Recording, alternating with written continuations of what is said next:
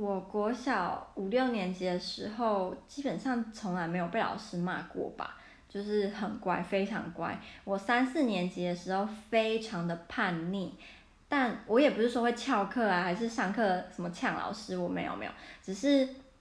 就是会想要唱反调啊，然后会想要故意的表现上表现的像坏孩子，但其实我不是。我记得我三四一二三四年级的时候，最常被骂就是。上课讲话，然后如果呃我明明就没有在讲话，是我身边人在讲话，老师也会觉得是我在讲话。然后如果老师说，哎，你干嘛要讲话？那我就会很生气，就说我没讲话。老师就说，你看你看，你又在顶嘴，明明就在讲话。对，所以我一二三四年级的时候上课非常的爱讲话啊。一二年级的时候有几次被骂是因为中午的东西吃不完，然后我还骗我同学说叫他不要跟老师检举我东西没吃完，我是因为家里很穷没东西吃，所以要偷偷带回去给我妈吃，但是是骗人的。